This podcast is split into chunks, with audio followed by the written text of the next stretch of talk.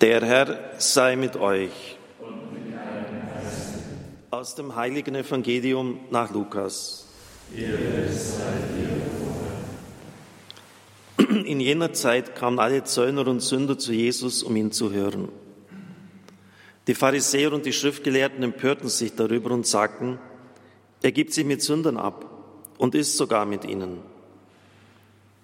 Da erzählte er ihnen ein Gleichnis und sagte, wenn einer von euch hundert Schafe hat und eins davon verliert, lässt er dann nicht die 99 in der Steppe zurück und geht dem Verlorenen nach, bis er es findet?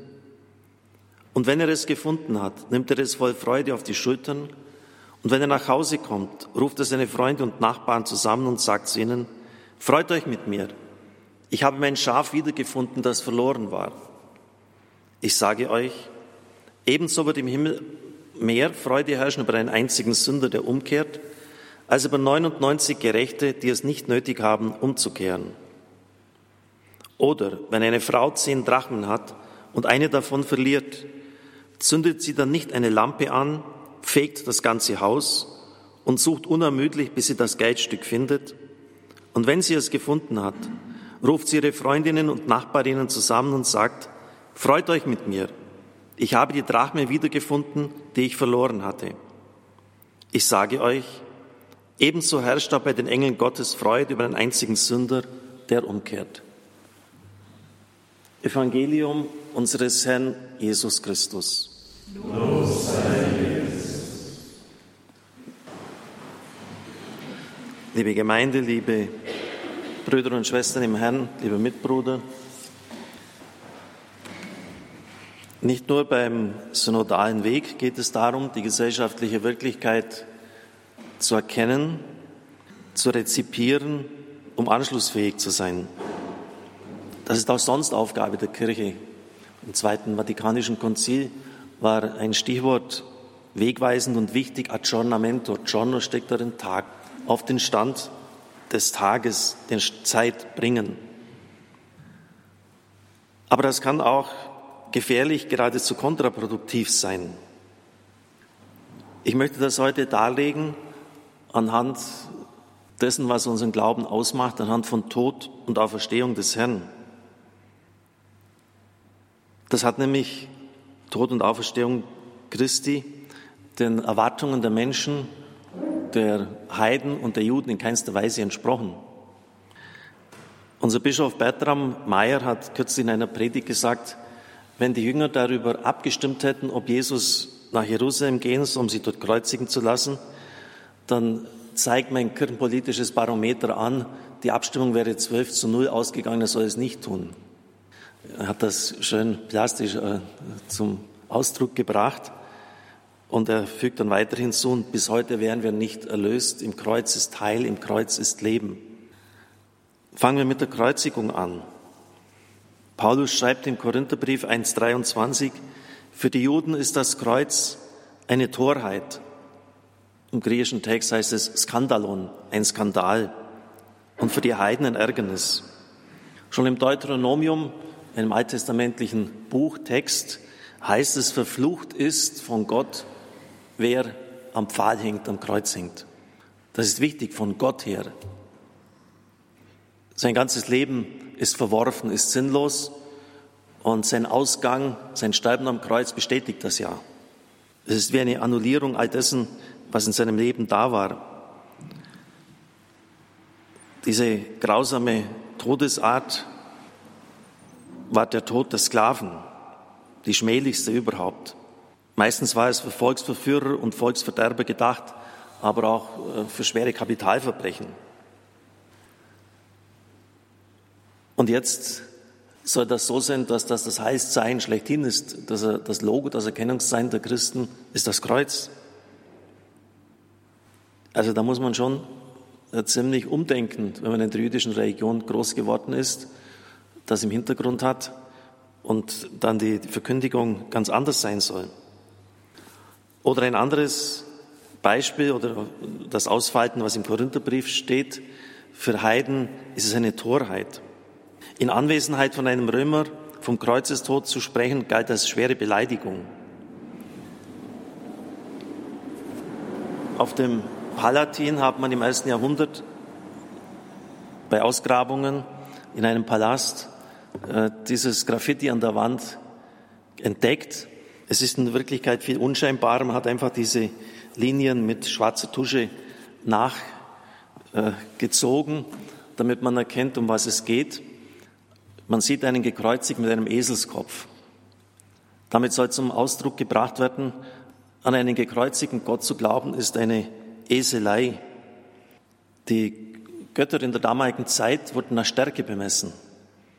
Der Gott der Römer muss offensichtlich sehr stark sein, ein richtiger, ein guter Gott sein, weil er ihnen die Herrschaft über die Völker, die Weltherrschaft gebracht hat. Und es hat ja auch damals schon viele exotische Glaubensrichtungen gegeben, Kybele-Kult, Isis und Osiris, Mithras-Kult. Aber das war das Abgefahrenste, an einen gekreuzigten Gott zu glauben. Und da steht dann der Sportvers dort in griechischen Buchstaben, Alexamenos betet seinen Gott an. Das sind diese Buchstaben. Also da sehen wir, dass das wirklich stimmt, was der Apostel Paulus sagt, für die Juden ein Skandal, für Heiden eine Torheit. Kommen wir zur Auferstehung. Das Ereignis des christlichen Glaubens schlechthin. Wenn Sie das Neue Testament kennen, dann wissen Sie, dass die Sadduzäer, der Priesteradel, nicht an eine Auferstehung, an ein Weiterleben geglaubt hat, die Pharisäer aber schon und sie dürften auch die Mehrheit gewesen sein. Also man ging davon aus, beim Alten Testament, das jetzt noch nicht so klar ausformuliert war, aber trotzdem ging man davon aus, dass es eine Auferstehung gibt. Aber was nicht vorgesehen war, dass ein Einzelner aufersteht und dass das schon vorweggenommen wird. Man hat vielleicht eine gewisse zeitliche Staffelung gekannt, da wird man die aufstehen, die anderen, aber wenn es einmal begonnen hat, geht es sozusagen weiter. Und manche Theologen sagen, das nur am Rand formuliert, dass das der Grund war für die Naherwartung bei den Aposteln Paulus, Petrus in ihren Schriften. Wenn jetzt Christus auferstanden ist, dann ist das der Auftakt für die allgemeine Totenauferweckung. Auf jeden Fall fällt das aus dem Rahmen heraus und ist wie bei der Kreuzigung und dem Kreuz erklärungsbedürftig. Wie die Heiden auf die Auferstehung reagiert haben, wissen wir auch aus der Schrift des Neuen Bundes, der Apostelgeschichte. Paulus hat in Athen missioniert und er hat clever angefangen. Das ist die Stadt der Gebildeten, der Gelehrten. Er hat an ihre Erfahrungswelt angeknüpft. Gott hat sich nicht unbezeugt gelassen. Er ist der Schöpfer allen Lebens, also er geht von einer naturhaften Frömmigkeit aus und spitzt das dann zu auf, auf Christus hin und sagt, und den verkündige er, und der ist von den Toten auferstanden. Diese Denker hatten kein Problem mit einem Weiterleben des Geistes. Aber auch hier wieder einer, dessen Fleisch schon verwest ist, dass der wieder zum Leben kommt, dass das verwandelt wird, das war für sie vollkommen ausgeschlossen. Und dementsprechend reagieren sie auch. Die einen spotteten und die anderen sagten, wir hören dich ein andermal. Eine nette Formulierung, äh, dass sie kein Interesse mehr haben. Aber sie sind auch deutlich, was will denn dieser, wörtlich übersetzt, Samenkörner-Aufleser? Samenkörner-Aufleser. Und das übersetzt man dann manchmal mit Saatkrähe. Was will denn dieser Schwätzer? Verächtlich wird er gemacht. Das ist jetzt wirklich schon zu bizarr. Und später hat man das ja auch dann äh, in der Apologie des Christentums äh, rechtfertigen müssen, wie das zu verstehen ist, äh, weil die Heiden, die waren ja auch äh, geschult in Rhetorik, im Denken, wenn etwa einer von wilden Tieren zerrissen wird, wie soll da die Auferstehung stattfindet oder verbrannt wird oder ähnliches. Also Sie merken, äh, Tod und Auferstehung des Herrn zu verkünden in der damaligen Zeit, das war in keinster Weise anschlussfähig. Weder in der jüdischen Welt noch in der römisch-griechischen. Für uns ist es der Glaubensinhalt schlechthin. Ohne Totenauferstehung geht gar nichts. Kein Sakrament kann gespendet werden. In der Taufe werden wir hineingenommen in den Tod des Herrn, aber auch in sein Leben, in seine Auferstehung. Eucharistie ist Vergegenwärtigung seines Kreuzesopfers. Die Ehe auch ein Abbild seiner Hingabe am Kreuz. So soll Mann und Frau lieben, sich gegenseitig hingeben. Der Priester sowieso Stellvertreter für Christus, auch des gekreuzigten und auferstandenen Herrn. Wir können über vieles diskutieren, wir können über vieles streiten und anderer Meinung sein, aber Tod und Auferstehung des Herrn grundsätzlich in Frage zu stellen, bedeutet, das Wesentliche des Christentums zu streichen, zu ignorieren. Paulus formuliert das auch in seinen Briefen deutlich. Wenn Christus nicht auferstanden ist, dann ist unsere Verkündigung leer, sinnlos, ist alles, was wir glauben. Wir sind betrogene Betrüger. Wir wurden betrogen und betrügen jetzt andere auch noch. Eine der ältesten Bekenntnisformen lautet im Korintherbrief, Christus ist für unsere Sünden gestorben, gemäß der Schrift, und ist begraben worden. Am dritten Tag ist er auferweckt worden, gemäß der Schrift. Also das ist ganz tief, steht ganz am Anfang, so diese Symbola, diese Glaubensformeln gemäß der Schrift, Kataten Graphen. Gemäß der Schrift ist er gestorben, begraben worden, gemäß der Schrift ist er auferstanden. Israel hat seinen Gott als den Gott verehrt, der sie aus Ägypten herausgeführt hat, aus der Sklaverei. Und von nun an wird das Attribut bei Gott heißen, er ist der Gott, der Jesus auferweckt hat. Das ist die entscheidende Aussage über Gott. Er hat ihn nicht im Tod gelassen, sondern durch den Tod hindurch ins neue Leben geführt. Er hat ihn verherrlicht. Er ist Gottes Sohn. Und bei der Nachwahl des Apostels Matthias heißt es, dass er bestimmte Kriterien erfüllen muss. Wissen Sie vielleicht noch welche? Was muss so einer sein, der jetzt in die Stelle des Judas tritt? Er muss ein Zeuge der Auferstehung sein. Das war das Kriterium schlechthin.